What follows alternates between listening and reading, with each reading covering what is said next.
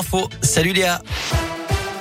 Salut Cyril, salut à tous. On jette un œil sur la route à Lyon. Pas de grosses difficultés, si ce n'est ces ralentissements. Toujours 2 km de bouchons sur la 46 Sud en direction de Paris entre Corba et Saint-Priest. Prudence. À la une, une aide militaire sans restriction. C'est ce que demande le président ukrainien à l'OTAN. Volodymyr Zelensky s'est adressé aux membres de l'Alliance Atlantique Nord réunis en sommet extraordinaire à Bruxelles. Dans un autre message vidéo, il en appelle à une mobilisation citoyenne. Retrouvez-vous sur les places dans la rue, montrez-vous et faites-vous entendre, déclare-t-il un mois jour pour jour après le début de l'invasion russe. Faut-il rendre à nouveau le masque obligatoire en intérieur? C'est la question du jour sur radioscoop.com et en tout cas, Emmanuel Macron n'exclut pas cette possibilité si l'épidémie de Covid venait à faire remonter le nombre d'hospitalisations. Plus de 145 000 nouveaux cas de Covid ont été confirmés en 24 heures. Pour l'instant, les hospitalisations, elles, restent stables.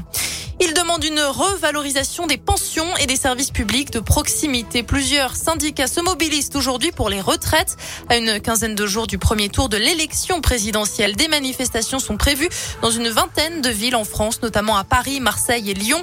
Autre mobilisation aujourd'hui à Lyon, celle des accompagnants d'élèves en situation de handicap et des surveillants. Plus précisément, ce sont les employés chargés de leur paye qui sont en grève aujourd'hui. Les agents dénoncent une surcharge de travail et des salaires trop bas. Ils espèrent être reçu par le rectorat de Lyon.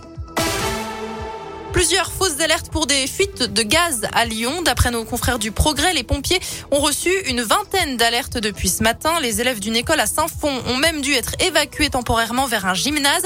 Des odeurs suspectes qui se sont avérées être de simples relents d'hydrocarbures. Un nouveau sentier de grande randonnée dans la métropole de Lyon, le GR 169 va être dévoilé à l'occasion du salon du randonneur qui se tient ce week-end à la Cité internationale, de la gare d'Irigny à la gare de Fézin. Au total, 170 en passant par les 12 forts de la deuxième couronne de l'agglomération. En bref, à Lyon, l'épisode de pollution de l'air qui se confirme en cette fin de semaine. Les niveaux d'ozone continuent d'augmenter avec moins de vent et plus d'ensoleillement. La qualité de l'air sera particulièrement dégradée demain. Ça vaut d'ailleurs pour l'ensemble de la région. Du sport et du foot et de 17. C'est le nombre d'équipes désormais qualifiées pour la Coupe du Monde au Qatar. Le Japon et l'Arabie Saoudite viennent de rejoindre la compétition. À suivre notamment ce soir Portugal, Turquie, Italie, Macédoine du Nord. Les Bleus joueront eux demain contre la Côte d'Ivoire en match amical à Marseille. On rappelle que la France est déjà qualifiée pour le mondial. Et puis l'attaquante norvégienne Ada Egerberg, première ballon d'or féminin de l'histoire, annonce son retour en sélection. La joueuse de l'OL s'était retirée pendant 5 ans. Elle avait dénoncé l'inégalité de traitement entre hommes et les femmes en équipe nationale. On termine avec la météo, encore une belle après-midi qui se profile à Lyon, du soleil, des températures qui frôlent les 20 degrés. Le ciel restera bien dégagé aussi demain matin. Et côté température, on restera sous la barre des 10 degrés. Merci beaucoup.